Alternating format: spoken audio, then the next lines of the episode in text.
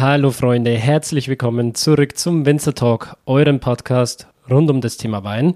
Ich durfte kürzlich im Rahmen einer Pressereise nach Sizilien reisen und dabei den Spitzenbetrieb Donna Fugata besuchen. Im Zuge dessen habe ich ein Interview mit Antonio Rallo aufgenommen. Er leitet gemeinsam mit seiner Schwester José Donna Fugata und ist zudem Präsident des Consortio Tutela Sicilia DOC, dem nahezu alle Weinbaubetriebe der Insel angehören. Deshalb kann uns Antonio nicht nur etwas über die Geschichte und Philosophie von Donna Fugata erzählen, sondern eben auch zur aktuellen Situation des Weinbaus in Sizilien und was das für die Zukunft bedeutet. Ich selbst feiere die Weine von Donna Fugata extrem, nicht nur wegen ihrer hohen Qualität, und dem einzigen Geschmack, sondern vor allem auch wegen ihrer Vielseitigkeit, wegen ihrer Vielschichtigkeit. Es gibt so viele verschiedene Mikroklimazonen, egal ob es die Nähe zum Meer ist oder auch die verschiedenen Höhenlagen im Landesinneren oder das spannende Terroir vom Ätna selbst. Müsst ihr euch mal vorstellen, ist eines der spannendsten Weinbauregionen der Welt, weil man eben hier auf einem Vulkan Wein macht, Weinbau betreibt. Und das sind natürlich sehr viele verschiedene Möglichkeiten, aber vielleicht manchmal auch Herausforderungen. Und wie man hier wirklich das Optimum aus dem Terroir in Sizilien herausholt, all diese Fragen habe ich Antonio Rallo gestellt. Und ich bin mir sehr, sehr sicher, wenn du hier heute wieder aufmerksam zuhörst, kannst du wieder einiges für dich mitnehmen. Deshalb wünsche ich dir jetzt viel Spaß mit dieser Folge und Antonio Rallo.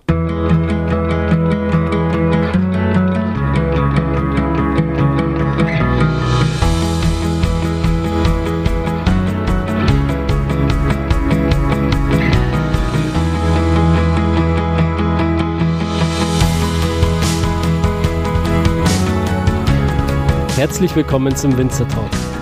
Ich bin Daniel Bayer und das ist der Podcast zur Website wein-verstehen.de.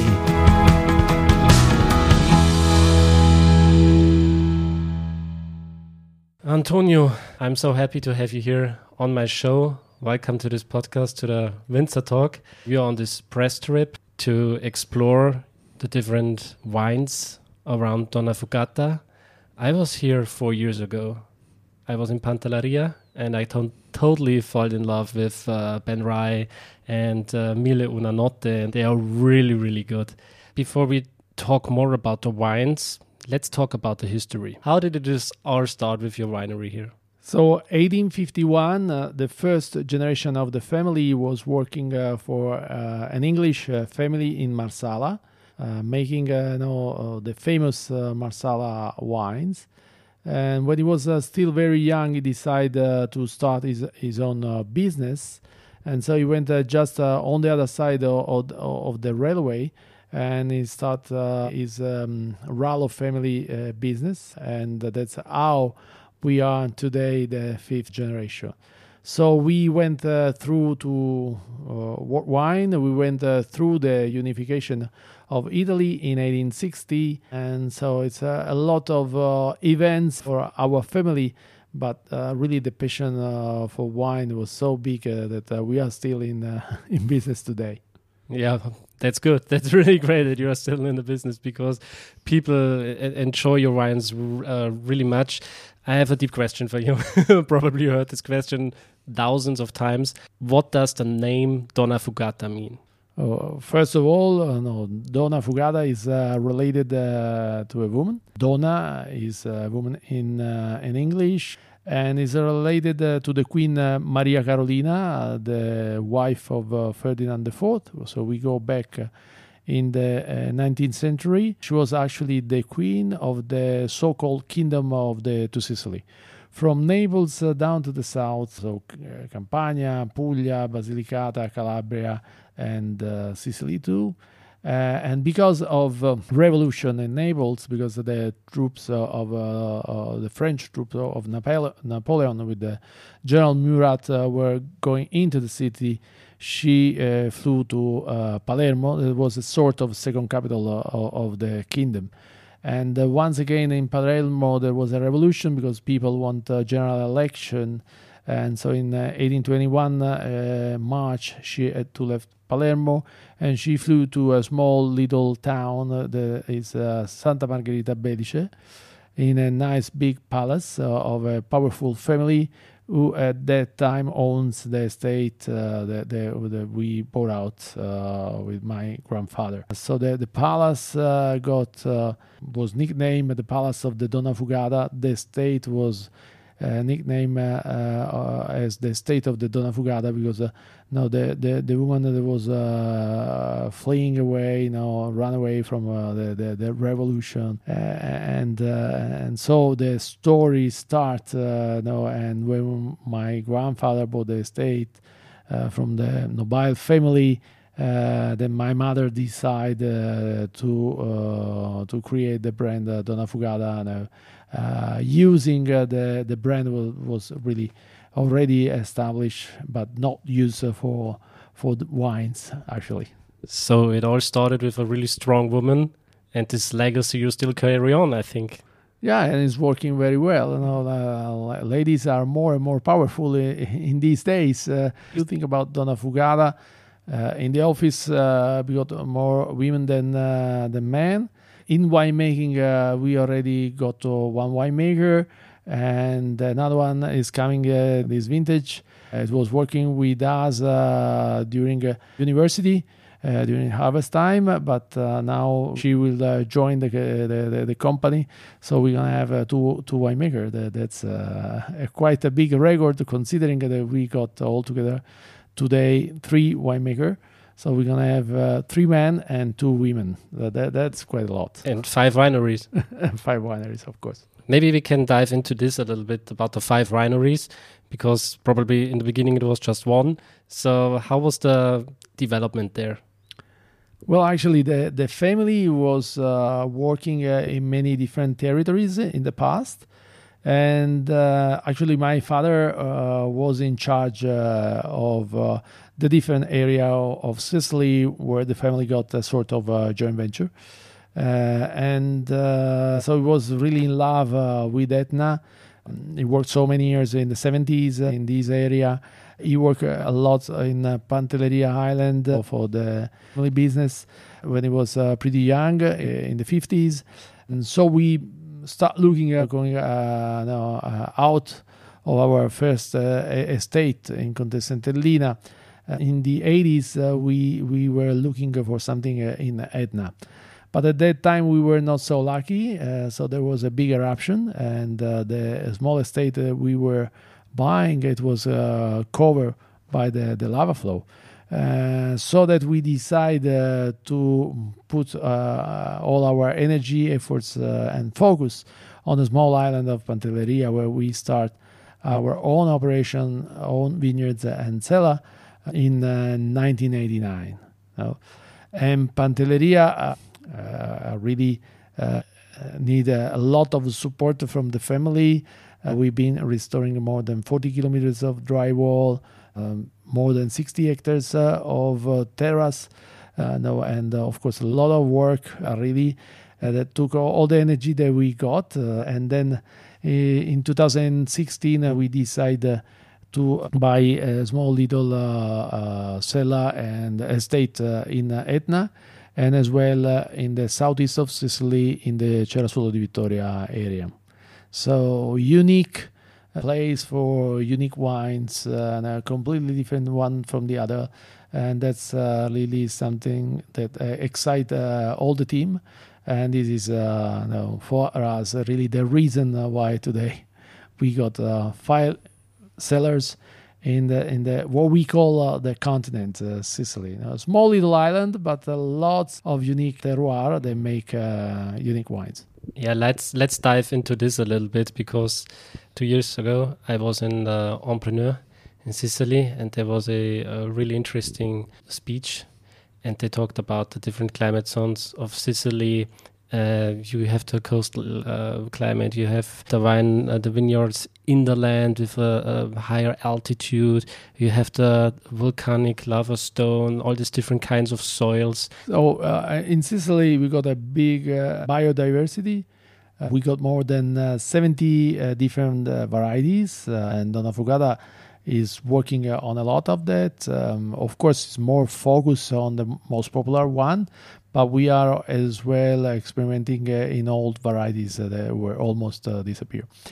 And as a matter of fact, we got uh, as well a lot of uh, different terroir. Now, just thinking, uh, now starting west in Pantelleria, there's a very dry climate. We are only 40 miles uh, from Tunisia, in the middle of uh, Mediterranean Sea, uh, volcanic soil, small little terrace, uh, just uh, one uh, grape variety that is uh, Zibibbo Moscato d'Alessandria, and then going to the middle of West Sicily in the Contessa Entellina area, the old state of Donnafugata, uh, where we are growing uh, lots of uh, native grape varieties together with some uh, international in a completely different uh, climate condition uh, because it is more, um, we can say, continental, so big shift night and day and uh, the soil are pretty rich in clay so wines are mm, really uh, almost uh, salty now because of the, the, the, the, soil. Quite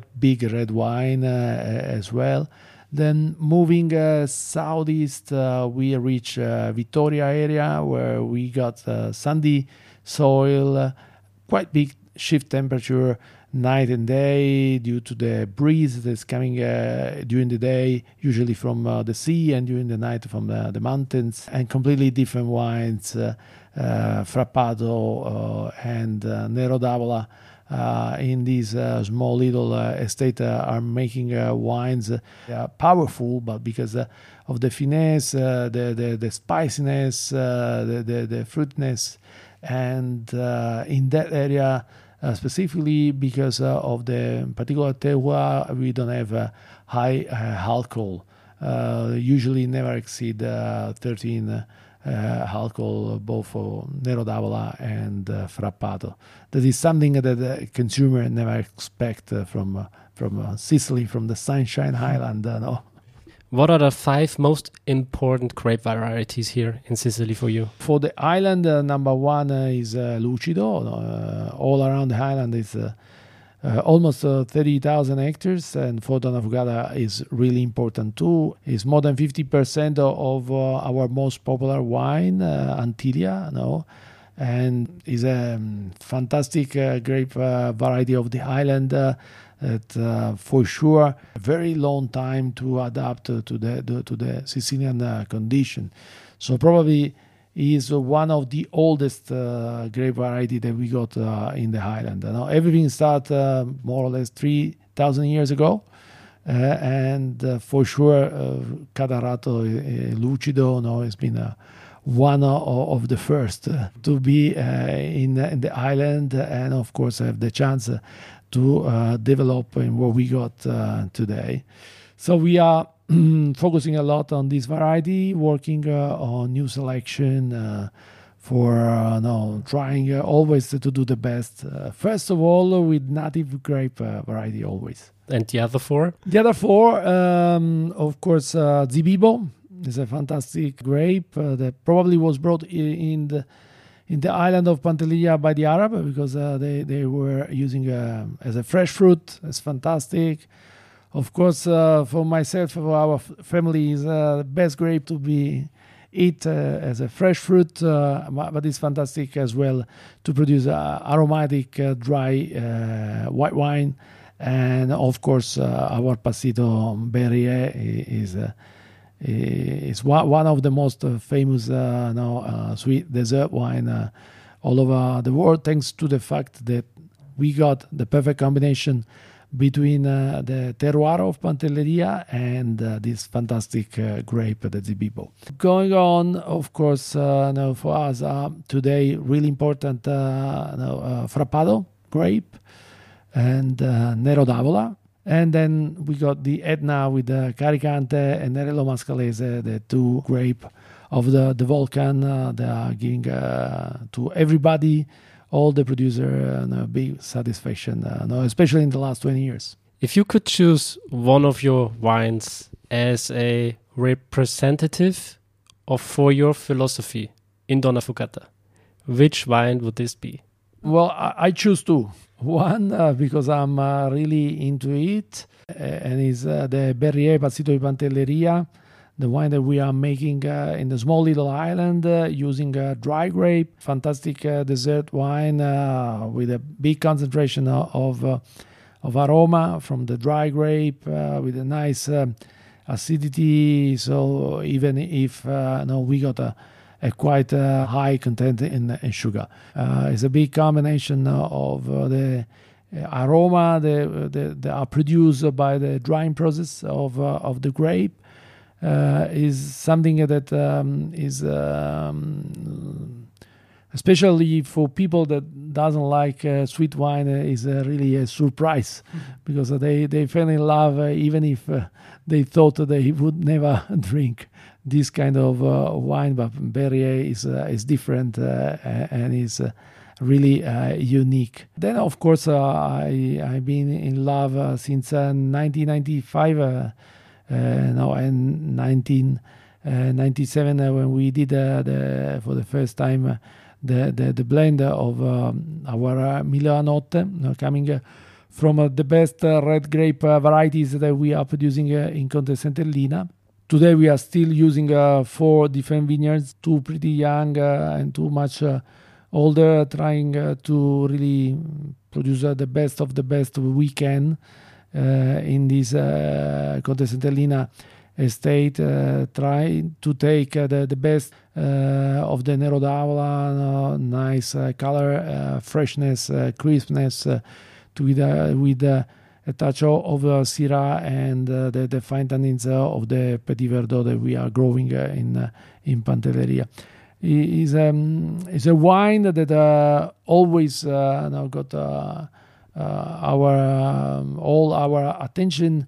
Now, first of all, to the the elegance of the wine, we got enough sunshine, powerful sunshine every vintage in Sicily and so, what is important uh, for us, uh, for the family, is to uh, work in this uh, Mediterranean climate, uh, but uh, as well to produce something that must be always no, elegant and to really preserve all the character of, of this fantastic and unique place that is Contessa Entellina. So make sure you try those two wines they are really representative for Donnafugata here in Sicily. Maybe let's dive a little bit deeper in the vinification process. You're also into that, so your technical side. Maybe you can show us the vinification process on a example like Mille Una Notte. So of course uh, we choose uh, the best uh, parcel, and of course uh, by uh, of course growing and uh, make wines uh, with the same parcel since a long time. We already know which are the best parcel for the Milanotte and working on, on, the same vineyards every year changing a little bit more the, a little bit uh, the percentage of the single vineyards. Uh, of course uh, now by experience, uh, we are allowed to to to make uh, the blend ninety percent of the blend, ninety five percent of the blend after uh, the, the, the harvest time. So we are going into the vineyards, uh, harvesting just uh, the best grape. Then uh, we are destemming the, the, the the grape and selecting the single berries. no uh, Uh, that's uh, that's really important uh, for for for for our, our wine. So we um, are not uh, using uh, any berries that are too dry, you know, because we want to still keep you know, the, the, the fruit, the fresh fruit of our grapes. Uh, and of course, uh, we are allowed, uh, even if it is very difficult in Sicily, to eliminate as well the the the berries that are not really so the the one that are a little bit not, uh, green or not uh, uh, really red uh, as as we love for uh, our uh. Maceration now is taking for about 12 to 14 days. so we are checking the, the, the tanks every day, tasting uh, at least uh, twice a day, you know, to, to check uh, if everything is okay. Of course, we are doing some chemical analysis to check know, uh, how the sugar content is going down and the alcohol is going up and all the other parameters. And then, uh, of course, uh, after the end of fermentation, and the end of uh, maceration. Uh, we are pretty lucky to do a very fast uh, uh, malolactic fermentation every year and uh, to uh, move the wine uh, in into the barrel. we are using a French oak barrel since since a long time now because we are not uh, anymore allowed uh, to produce uh, our own barrel with good oak because the French are not selling the best oak to us. They are selling the best barrel, but not the best just oak. So we are buying our our barrel and we are pretty happy about uh, the, the the quality that we are becoming. Uh, and then uh, it's pretty simple. no, of course uh, we we are trying to do 100% uh, of the blend, but we are still uh, taking a small little quantity of uh, the single wine so that uh, we can uh, at the end try to do the best of the mm-hmm. best by trying to do the, the, the best of course with the final blend i need to ask you something because i was really surprised last night as we had this fantastic dinner in this Michelin restaurant. What I had there, I thought uh, this is actually impossible because for this kind of quality, I thought you have to be in Champagne or somewhere where it's really cool climate where you can produce high quality sparkling wine. We are here in Sicily and it's really, really hot. How are you doing this? How can you make such a fantastic sparkling wine in this climate? well, of course, in Sicily, you know, you got um, more than 60% of the vineyards that are on the hill. You got, uh, after Alto Adige, the biggest uh, percentage of uh, vines uh, on the mountains. Uh, so going in the altitude, of course, uh, you're gonna have a, a much colder climate that makes Uh, us uh, possible to produce a fantastic uh, sparkling wine as well. Uh, is uh, not so big uh, the production of sparkling wine in in Sicily, maybe because as a Sicilian we're not drinking a lot of sparkling wine in the past, but more white wine. So we are still producing more white wine in Sicily than red even if people uh, when think about Sicily, first of all, you know, from foreign countries, uh, foreign consumer always think that Sicily is uh, is uh, the island of the red wines. Going up to 500, uh, 600 meter, you really can have the best condition of best grape uh, for sparkling wine, and that's what, what, what, we are doing for our Chardonnay and uh, Pinot Noir uh, that, that, we are using for our Brut uh, Donnafugata. How long you let those sparkling wines on the yeast? at least uh, 36 months, but uh, now we do as well a late uh, engagement after uh, 84. but we think that 36 months is a um, is a good time for. But as well, you can really do a, a late one, uh, having the chance really to produce uh, some something uh, more rich and and complex. but we got um, big potentiality as well in sparkling wine in the in the Highland. So it looks like you are at least in regards of the different styles of your wines really complete now. So is there anything you want to try or like curious trying some experiments or something like that?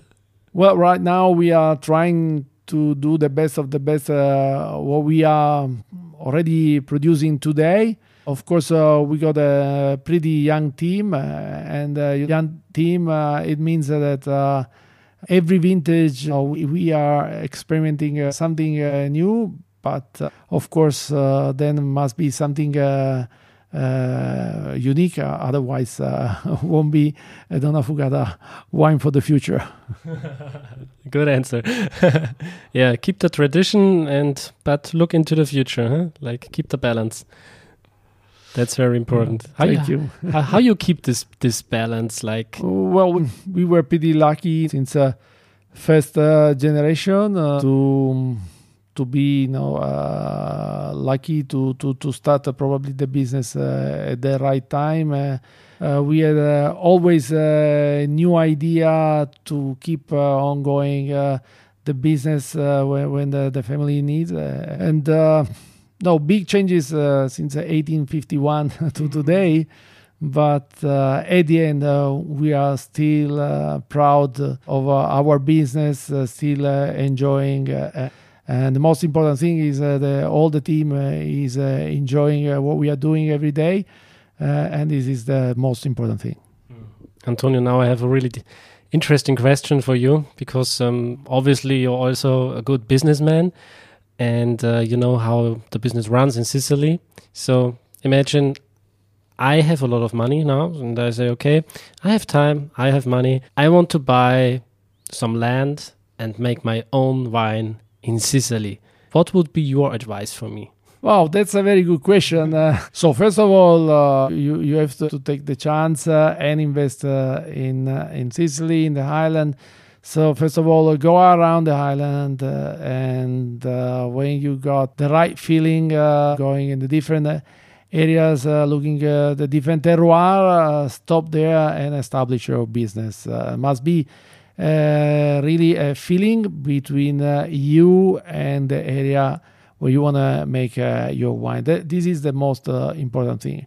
Because if you got the right feeling, uh, you're going to put all your energy into your wine. Passion uh, is so important uh, in the wine business uh, and probably in Sicily even more. Hmm, true. Thank you so much.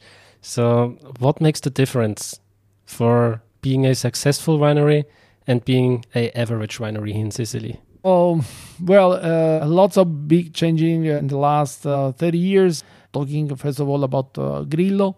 Today in Sicily, we got more than uh, 8,000 hectares. Uh, so just uh, less than 20 years ago, we had just 2,000 hectares. So big changes, and probably you know you, you always to experiment, you know, to try uh, Uh, new things. Compete uh, first of all uh, with yourself, uh, no, and try to always uh, to make the best you can with passion, and that, that's the most important thing. I think passion and never stand still, being hungry and thirsty, probably in the wine industry. so we talked about success and we talked about how to establish a winery here. Now face the challenges. What was your biggest challenge in your career? Donnafugata? Oh, well, um, when I graduated at university, I went to Germany for one year, full year in a foreign country. And at that time, I didn't know a word of uh, German. Uh, I was pretty good in English, but uh, uh no, I had a fantastic experience. Uh, because I, I was working uh, in a company that gives me the opportunity to taste a lot of wines uh, from all over the world. That was uh, really important uh, for for my knowledge, for my experience. it was the first time that I really had the chance to taste really big quantities uh, of, of uh, different wines uh, from all over the world, and and then now to to approach one of the most important market, um, and this was really a big. a really big experience for myself. Uh, no, big training. Uh, no, I think uh, that uh, thanks to that, I'm still in business today. I think Corona was a bigger challenge, huh? as well, as well, of course. Uh, but wine producer we were very lucky. Uh, we had the chance uh, to go out uh, uh every day into our vineyards. Uh, to the, the, to the cellar, now the the process never stopped, and so well, compared to all the others, we were still really lucky. You know, uh, at that time, uh, with uh, Jose, my sister, now we decided that um, business has to go on as as as usual. Uh, even if uh, we were selling uh, 50% of the wine compared to to the the, the, the previous year. but of course, now our, our business mostly in the in the restaurant. so uh, we are selling uh, mostly in the restaurant, uh, and the restaurant were closed. all the wine bar were closed. but we said, okay, mm, we have to continue uh, working the vineyards uh, in the cellar, bottling the wine, and then uh, if uh, uh, something is gonna change, if we're gonna be uh, back to normality, uh, know, people uh, is gonna drink again in the restaurant, uh, gonna love to to have uh, some time uh, with friends uh, with a nice bottle of wine and and that's how things likely no finally uh, in 2000 uh, and uh, in the summer 2020 and then in 2021 now uh, where so we were lucky to continue to work hard uh, with all the team and uh, and and of course at the end uh, probably today Donnafugata is even more successful uh, than in the past uh, because of that So when it comes to Donnafugata, um, the first thing that catches your eyes is the label. Like there are labels and there are labels. but your labels are really like so beautiful. There's so much art in it. Can you tell us about the philosophy and how you came into creating such beautiful labels? So, well, first of all, uh, we have to um, focus uh, on uh, on the artist of the family. You know, that is uh, first of all uh, my mom, uh, and today as well my sister. Uh, we got a fantastic uh, team and a fantastic uh, friend. Our friend is Stefano Vitale. Is the one that is. Painting uh, all uh, uh, the new label and is working then with my mom to adapt to the to the to the um, to the label to the to the, to the wine and and um, is uh, just fantastic uh, uh, as uh, each uh, single label uh, is different uh, from the others uh, but uh, they are all really uh, Donnafugata no?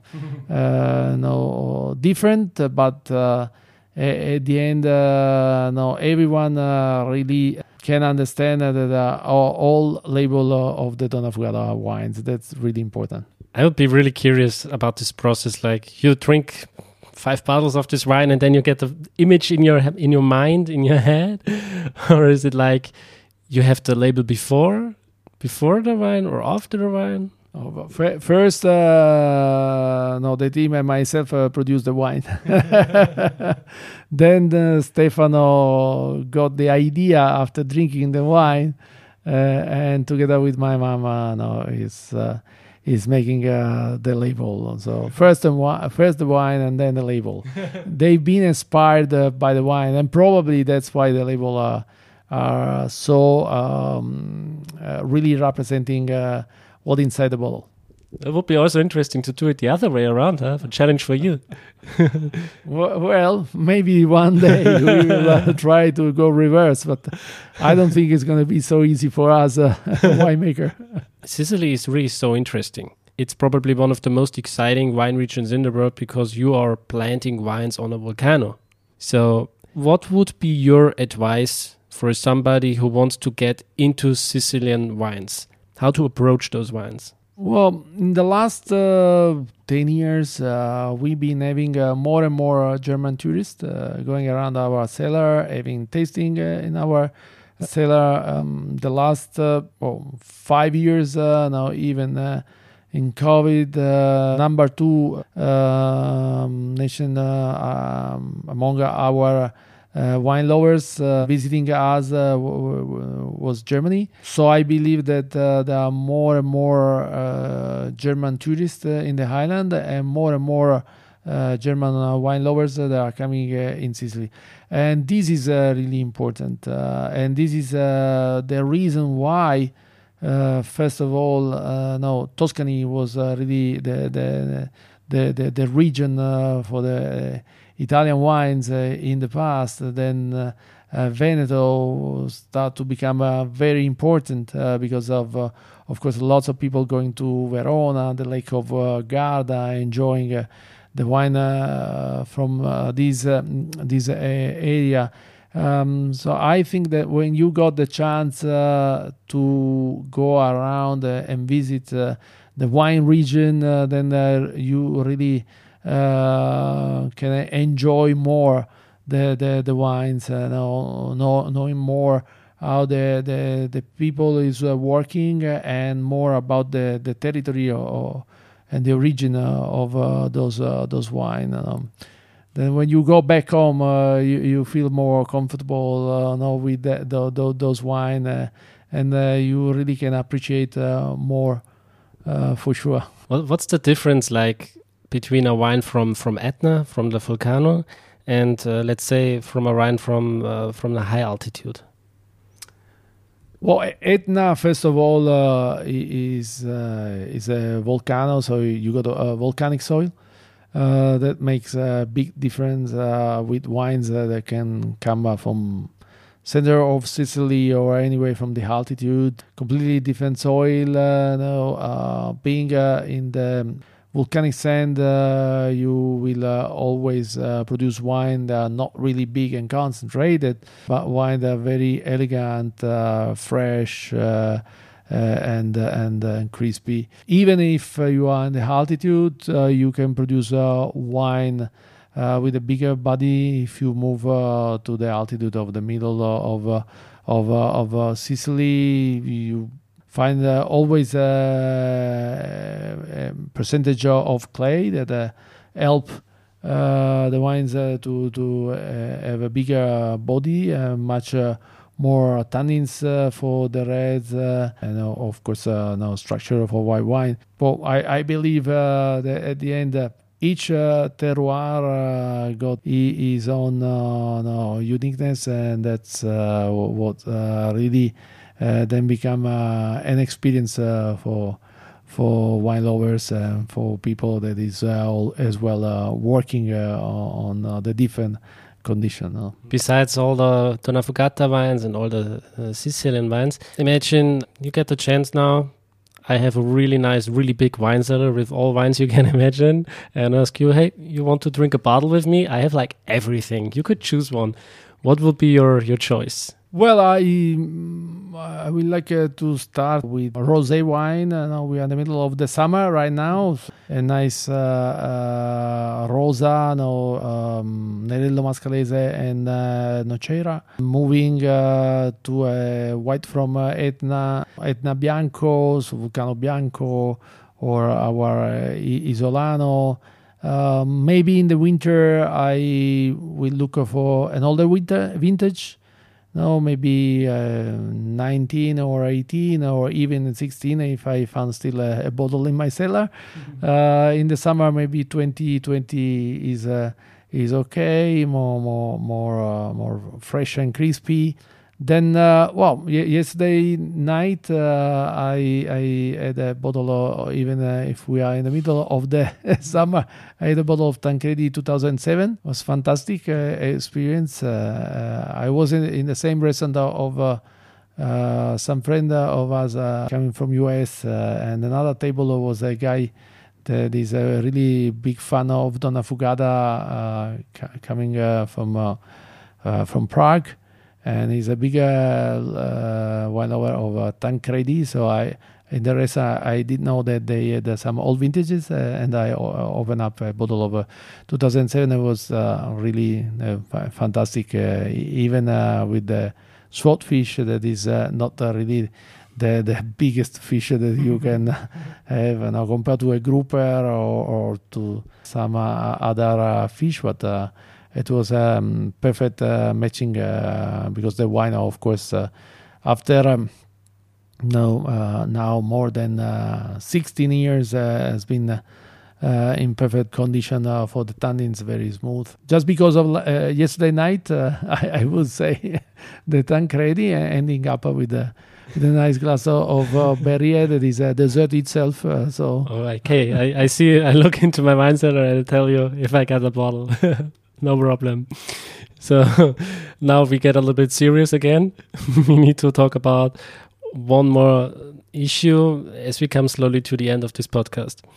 So let's talk about the climate change. I feel like the, the weather extremes get uh, more and more extreme. Even in Germany, we had like uh, hailstorms like uh, two weeks ago It was insane. We had it close to to Kassel in this area.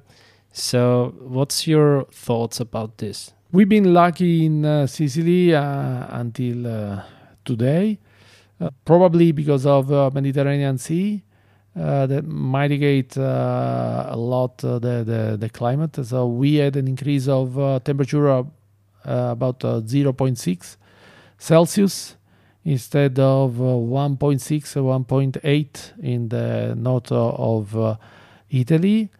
Um, lots of people uh, forecast uh, uh, less rain for Sicily uh, during now the beginning of the new century, but actually we've been experiencing um, a 10 20% more rain in the last 20 years. Uh, it depends, of course, uh, where in Sicily, but uh, more rain, of course, help us a lot in in um, growing uh, our vineyards uh, in a little bit uh, more warmer climate. What is going to happen in the in the future? Who knows?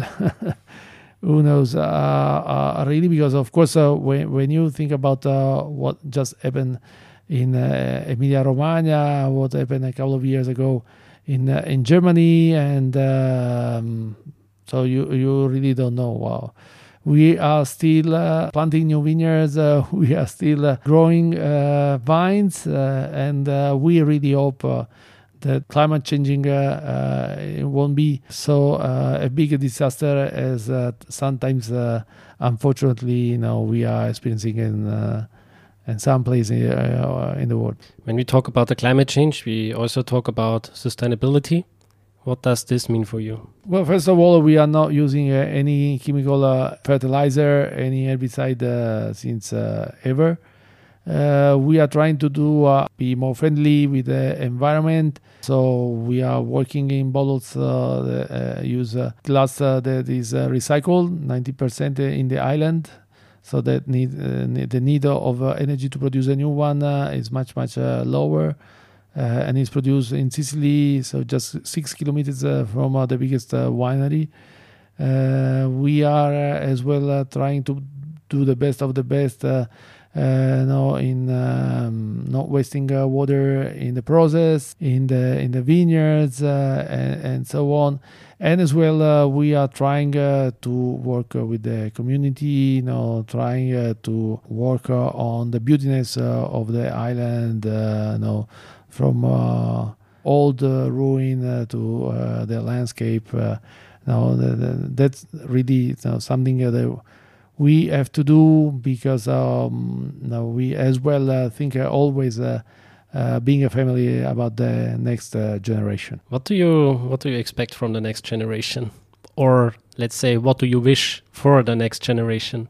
Well, I wish uh, they will have you know, some uh, good times uh, as uh, we've been experiencing uh, uh, with my sister Jose. I think that Sicily got no, the condition for being still a successful region in the in the future. Now, i- if you trust uh, in uh, in uh, our uh, region, in our terroir, uh, and in uh, yourself, and you got passion. Uh, I think uh, they won't be uh, have any problem uh, in uh, still uh, continue the tradition of the family. Okay, now I want to know it. That's really interesting. What's the best vintage you remember? There is a really a vintage uh, that I call uh, the vintage uh, of the baby winemaker, and it's uh, 2019. Uh, not a lot of grape, uh, but uh, grape are really in perfect condition. So I always tell to everybody I meet and I enjoy drinking some uh, 2019 uh, that uh, even a small little baby could make a good wine in 2019 uh, because uh, now we were starting uh, really from the best uh, condition, uh, having perfect grapes, really. Wow, okay. So, but uh, uh, Mille Una Notte is which vintage now? 19. So this is it. This is it. So buy a case uh, and drink uh, not more than one bottle every two years. It's really a great wine. And I feel like your wines get better every year. Like I had the, the sparkling wine, the rosé, um, yesterday night, and I still remember the vintage 2017. And I said, Jesus, like 2018 is even better than 2018. It got more of this yeasty note, more of, more complexity, more mouth feeling, more creaminess. What did you change? Like it's crazy. Every vintage is different from the other. No, uh, uh, of course, uh, we are always trying to do our best, uh, uh, but we love to respect as well. Uh, no, the the vintage for us is uh, is uh, really important. Uh, so if you got a cold vintage, you're gonna have red wines that will need a little bit more time to express 100% of the potentiality. now, if it is a typical Sicilian vintage, no, of course the tannins. Uh, are to be perfectly uh, uh, at the end of the aging process, and the wine is to show perfectly immediately. Uh, so you have to uh, respect uh, what nature gives to you. That, that that's really important. try to to give the, the, the right time to the wine to to express the, the, the potentiality. You know. Um, so we will invest uh, even more in the future, not for making uh, more bottles, uh, but uh, for giving uh, the right times to the bottles uh, before we release the wine, and we will give to our fan, to our wine lovers, the chance to drink a Donnafugata bottle. Amazing. Yes, thank you so much for this interview. Thank you. Thank you very much for having me today. I wish you a wonderful day, night, wherever you are, guys. Have a nice glass of wine. See us next time. Bye bye. Uh, and see you in Sicily. Ciao. Bye bye. Schön, dass du dabei warst. Wenn dir dieser Podcast gefallen hat, dann bewerte mich auf iTunes. Wenn du Fragen hast oder mehr Informationen zum Thema Wein suchst, dann schau auf meiner Website wein-verstehen.de vorbei. Bis zum nächsten Mal.